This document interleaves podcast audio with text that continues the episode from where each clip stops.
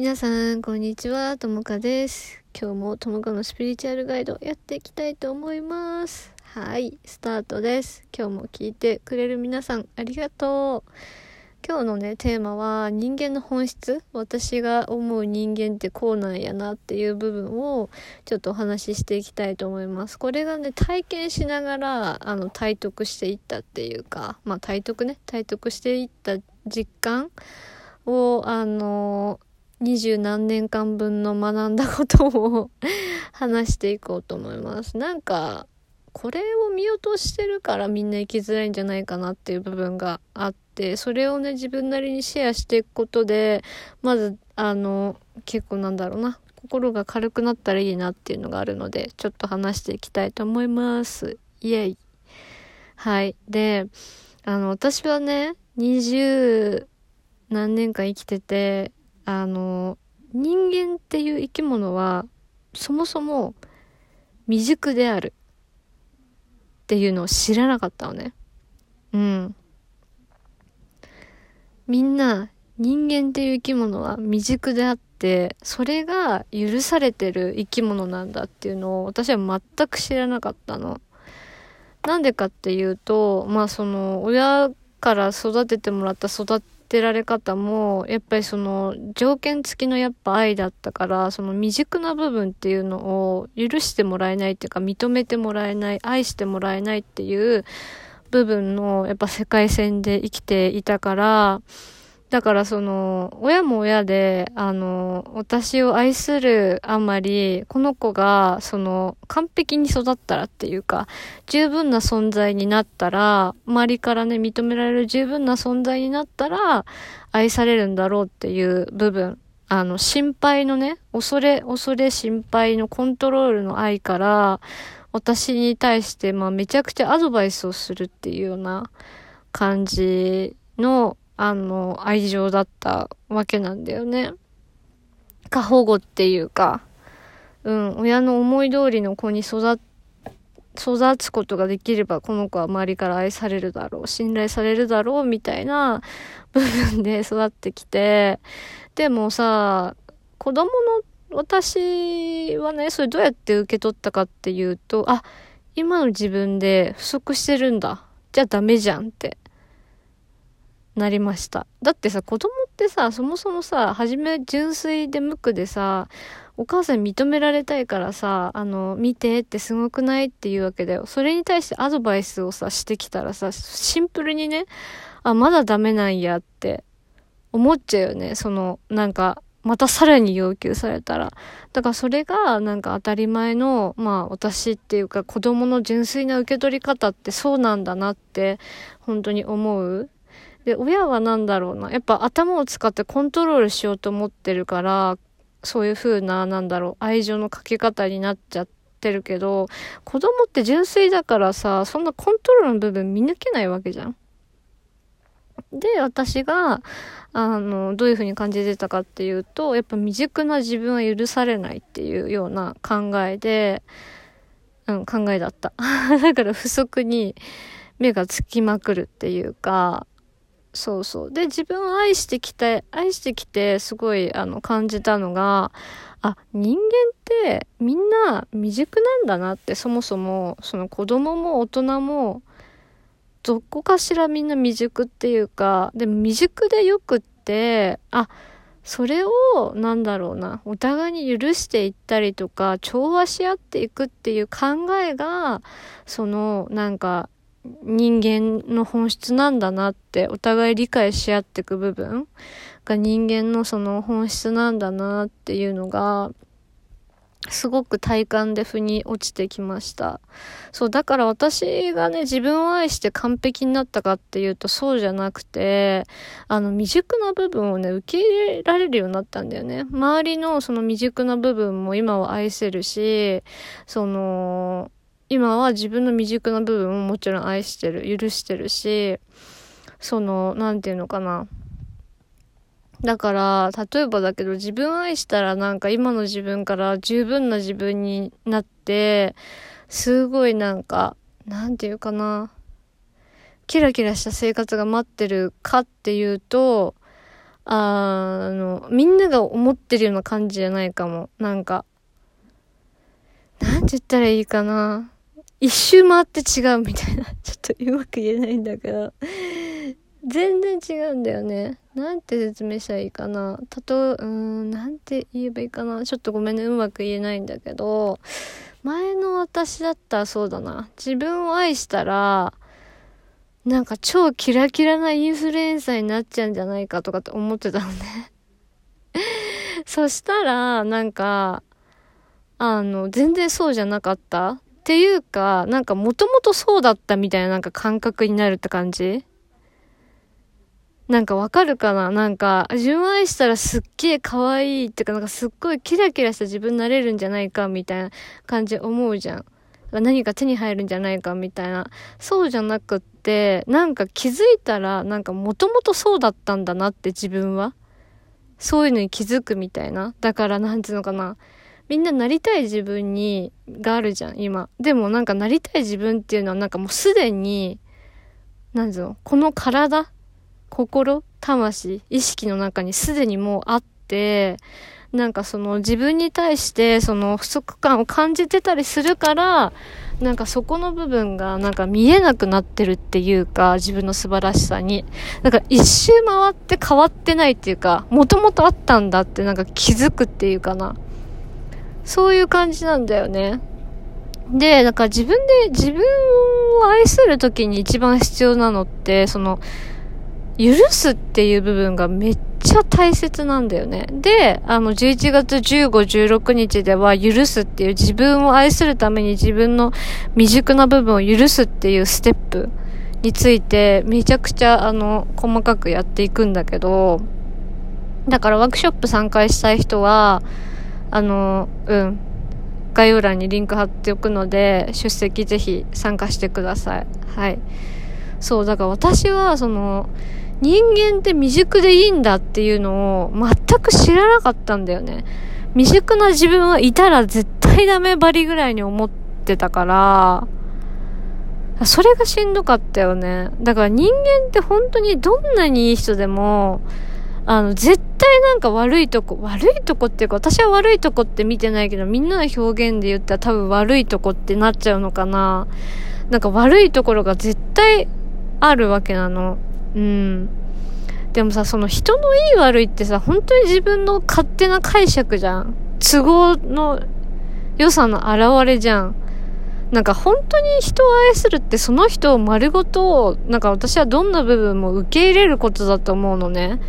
あの、なんだろう、自分、例えば自分と相手のリレーションシップだったら、あの、その人となんか価値観のすり合わせみたいなのをしていくことが本当の愛だと思うの。話し合って、なんかお互いのことを知っていくみたいなのが愛だと思うのね、私は。でもなんか昔の私は、本当に自分ぴったりの人を探してた。ところがあって、で、自分も誰かのぴったりにそのなろうとしてたところがあるからそうだと思うんだけど、あ、でもなんか本当の愛ってそうじゃないんだなって思った。だから誰かを変えようと、今の私は誰かを変えようともしてないし、なんか自分もなんか自分が不足だからなんか変わろうとしてないっていう感じなんかずっとその、やっぱり人って成長の過程にね、どの部分もあるから、その、自分のその未熟さに対してその許した上で、なんか、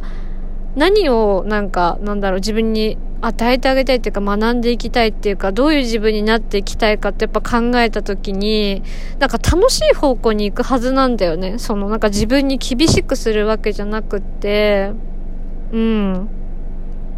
あそういう考えなのね、私は。で、やっぱりあと知らなかったのが、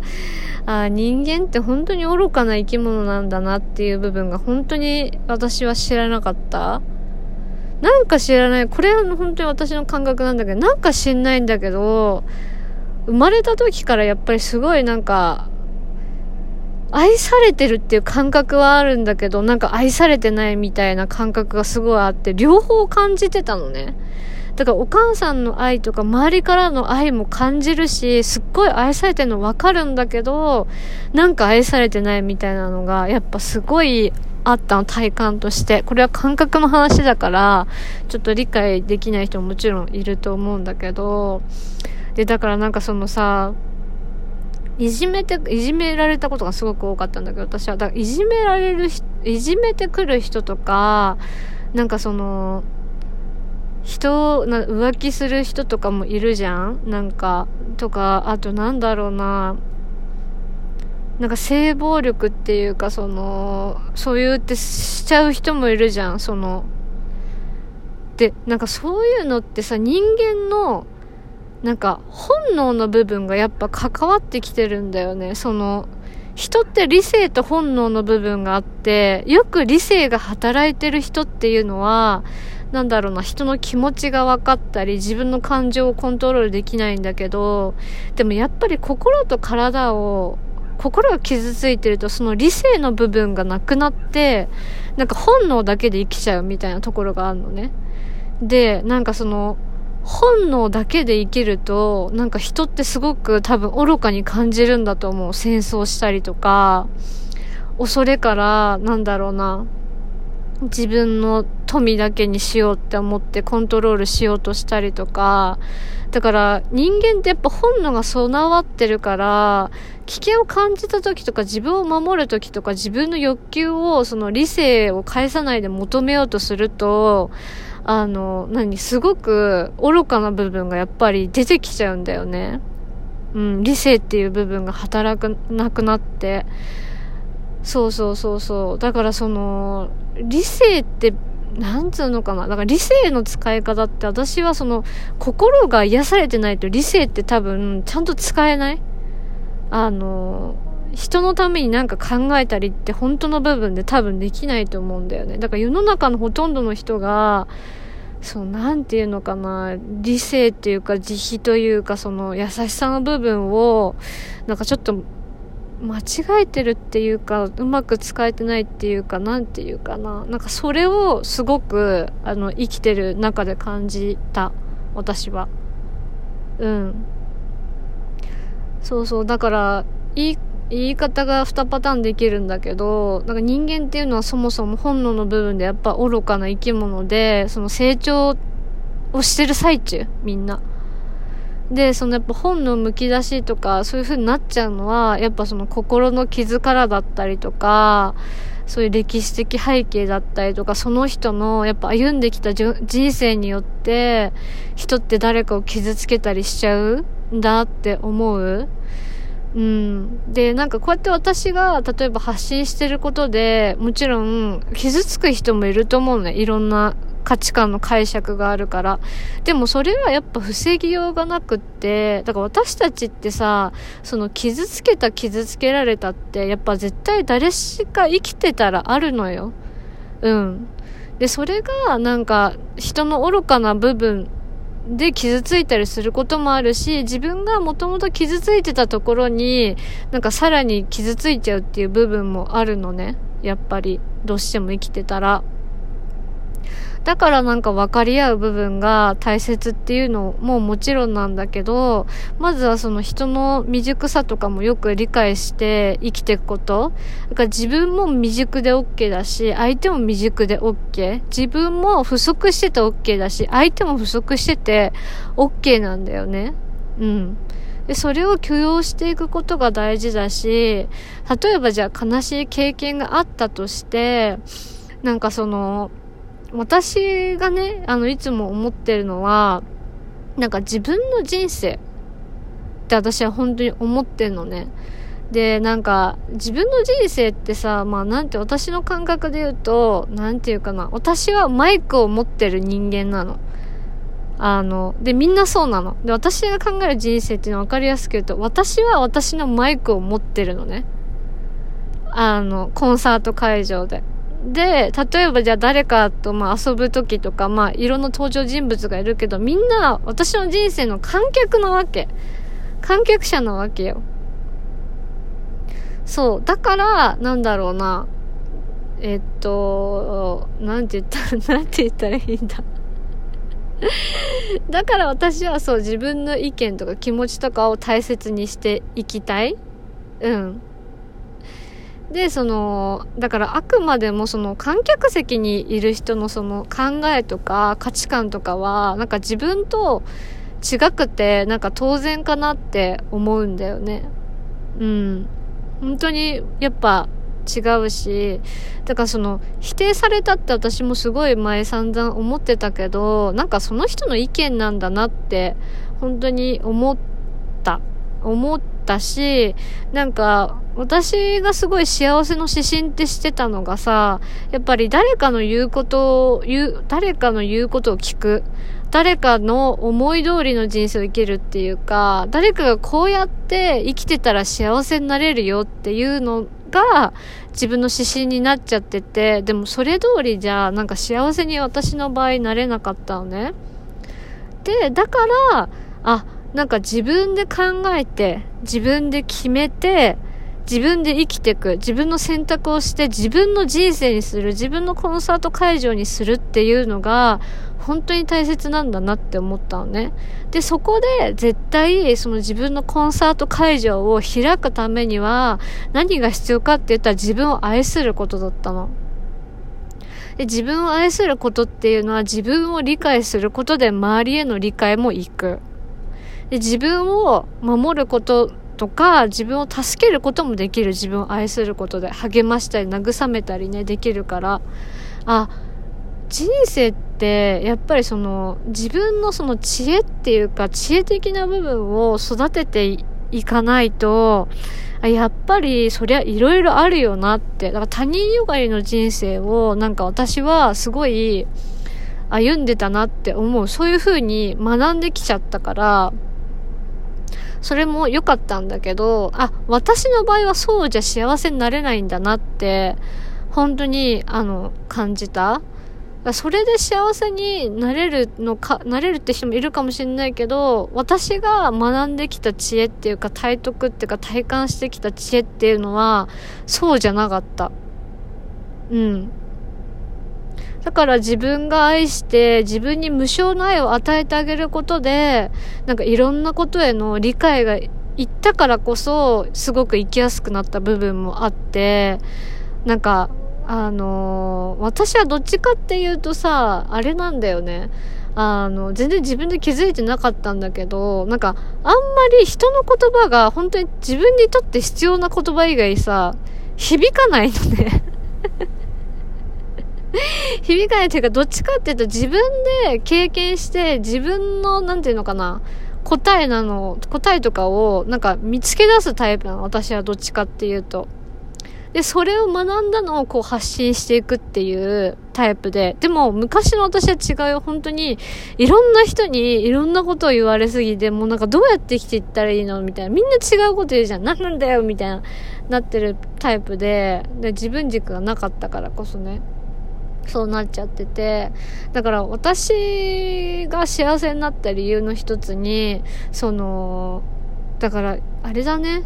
誰かにやっぱ幸せにしてほしかった、すごい。けど、それをやめたのね。やめた。自分で自分を幸せにしようって思った瞬間に自分にパワーが戻るわけじゃん。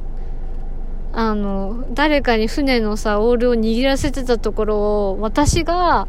あの、握ることで自分の心地よさとか、自分の好きとかを追求できたわけ。で、私は昔自分の感情とか気持ちとか、全然わかんなかった。なんか楽しいこともわかんないし、趣味もないみたいな。ほんと何もないみたいな。自分がないみたいな。そんな人間だったんだよね。でも今自分めっちゃあるじゃん。だからそういうことなんだよ。そういうことなん自分を取り戻すってこういうことなんだよね。うん。で、今日伝えたかったのは、あの、人間って愚かだし、人間って未熟らしいぜっていう部分、本当にそうなんだって思って、あの、ちょっとみんなが、や、やっぱそうなんだって、じゃあしょうがないじゃんっていう、じゃあしょうがないじゃんって、ちょっと思ってもらえたら嬉しいかなって思う。なんかさ、あれなんだよね、その人の愚かな部分とか許せないとか、自分の未熟さが許せないとさ、周りの人のことも許せなくなって、すごいどんどんどんどん厳しくなっていくのよ。私もそうだったんだけど、しんどいじゃん、自分が。で、人間の本質のその未熟な部分とか愚かな部分って、あの、多分なくなんないのね。まあ当たり前に考えて。人間ってそういう生き物だから。だからなんかそこの理解が、なんだろうななんか世の中ってすげえ綺麗な言葉ばっか並べてんじゃん。多分私も言う方だと思うんだけど。だからなんかそれに隠れちゃってなんか本当のことがなんか言われてないんじゃないみたいなのがすごいあって。でなんかさ、仏教とかその宗教とかさ、その哲学とかなんか人はもうもうもうめちゃめちゃ愚かですみたいな。もうしょうが、なんか人間はどうしようもないバリに書かれてるわけよね。あの、どうしようもないっていうか、どうしようもないって言ってないんだけど、なんか私たちの価値観で見ると、あ、人間ってなんかどうしようもないっていう価値観に、あの、見える。読み手からすると。でもその違う、仏教とかそういう哲学は、ただただ人間ってこういう生き物だよっていうのを言ってくれてるんだけど、なんかそれがさ、なんだろうな教わってきてないよね。まあ。こうなりなさいで終わっちゃってて。だからなんつうのかな。だからいかにそのさ、なんていうのもうこの社会自体もそのなんか、何になりたいかって多分みんな分かってないよね。なんか、その不足ばっかり目に行って。うん。だからみんな何者かになりたいんだけど、何になりたいか分かってなくて、何になりたいか分かってんだったら、なんか、あれだ、自分になった方がいいよね。自分を取り戻した方がよくない？で自分って何だろうって考えてウィキペディアとかで私は哲学のなんかその哲学者が言ったなんかその意識の話とかすげえ読んでて一時期。もう分かんないから自分がいるようでいないみたいな感覚がすごいあったからそれ読んでって読んでって読んでって勉強してあ自分も愛してっていろんなコーチングとかセッションとか受けてあ自分ってこうなんだとかあ無我とかその自我とかの領域ってこうなってんで自分はなんかこういう風に体験してたのよ。そりゃわかここはこれは学校で教わってるか分かりませんよみたいなとこも あったから。なんかだからそうだね。みんなが感じる息苦し息苦しさとか自分のこと分かってないからと思う。なんかそのなんていうのかな。外側に目がいっちゃって。結局そこでしかないから。って思ったら楽じゃない？なんか、自分と向き合って、なんかね、行けばいいだけだから、自分の中の問題だから全部自分で解決できてくるし、自分を理解したら、うん。はい。っていう部分をね、よく理解して欲しかったんです、みんなに。だって生きづらいでしょ未熟がダメとか人は愚かな部分っていうのを理解しないと、でそこって一生だってつきまとってくるわけだからでだからその未熟な部分が許せない自分とかその人が愚かさ愚かな部分がすごく悲しいっていう部分に寄り添ってあげることってすっごい大事なんだよね自分が感じてることに。それを感じる自分がダメなんじゃなくて、何かを感じてる自分とかをおかしいって思うんじゃなくて、あ、私ってこう感じてるなっていうのを、なんかその世間のルールに当てはめないで、ちゃんと感じてあげてほしいんだよね。それを受け止める強さを持つっていうかな、自分で。それを本当やってあげてほしい。私も人の愚かさの部分で、その戦争とか起きた時に、やっぱすっごい悲しくなったりとか引っ張られちゃったりとかしたのね。でもそれって私の心の優しい部分なわけじゃん。でその愚かさっていうのをやっぱ受け入れなきゃいけなかったフェーズだし私も人間だからちゃんと。でだったらじゃあ自分も愚かな部分で許せるようになったのね自分の中の。だからそういう部分の何て言うのかな伴ってくる感情とかの部分を把握して心でちゃんと感じてあげる部分がその心の生理機能の部分だったりするわけよね。心の指数っていうかさなんだっけなんつうんだっけ忘れちゃったけどあんじゃん。うん。です。はい。はいそうです。寄り添ってあげるの大事だよね。だから全部大事って感じなんだけど。そう。なんで。で、私がまたさらに一番言いたいことは、やっぱりみんな自分の魅力に気づいてないし、私もそうだったけど、今のそのやばい自分とか自分を不足に感じる自分がやっぱ自分だと思ってるじゃん。で、辛いからみんな自分を愛そうとしてるのね。でも私たちってやっぱよくスピリチュアルの人が言ってるように、今すでにあるのよ。でもなんで今あるように見えないかっていうと、なんか今までの自分の古い信念とか価値観が、なんていうの鎖としてついてるから。そこから抜け出せてない状態なのね。で、そこから抜け出すためにじゃあどうしたらいいんですかって言ったら、あの、自分の価値観を知ることとか、自分を理解して、そこを癒して愛していくことだと思うの。うん。で、そのワークショップを11月15、16に開催します。で詳しくは概要欄に、あの、載せておくので、あの、ぜひね、参加したい方は参加してください。自分の光を、あの、見つけていきましょうっていうことと、自分の傷と向き合ってそこを愛していこうっていう部分になります。はい。だから、その自分の傷を見るのが怖いって人も多分いると思うんだけど、あの、大丈夫。大丈夫っていうかな。うーん、まあその人によって大丈夫かどうかはもしかしたら違うかもしれないけど、私は大丈夫って信じてる。うん。私はね。だって私にできたからみんなもできるって信じてるって感じかな。その大丈夫か大丈夫じゃないかにするのはあくまでもその人で、私がいくら大丈夫大丈夫ってさ、言ったとしても、その人自身が自分に安心しなかったら、やっぱ難しいわけじゃん。だからそこは自分であの乗り越える強さを持つところでもやっぱりあるんだよね。自分のために恐れと向き合う決意っていうか、それがあの必要な時もあるから、でなんか結構重い感じで言ってるけど、まあ大丈夫なんて そんなにね、あの、変わる時って怖いけど、変わっちゃうのは一瞬だから、あの、安心してきてください。自分を愛したい人ね。自分の光を見つけたい。自分をギフトって思いたい。もういい加減自分の幸せ自分で考えていきたいんだっていう方は、あの、ぜひワークショップ来てください。はい。では聞いていただいてありがとうございました。失礼します。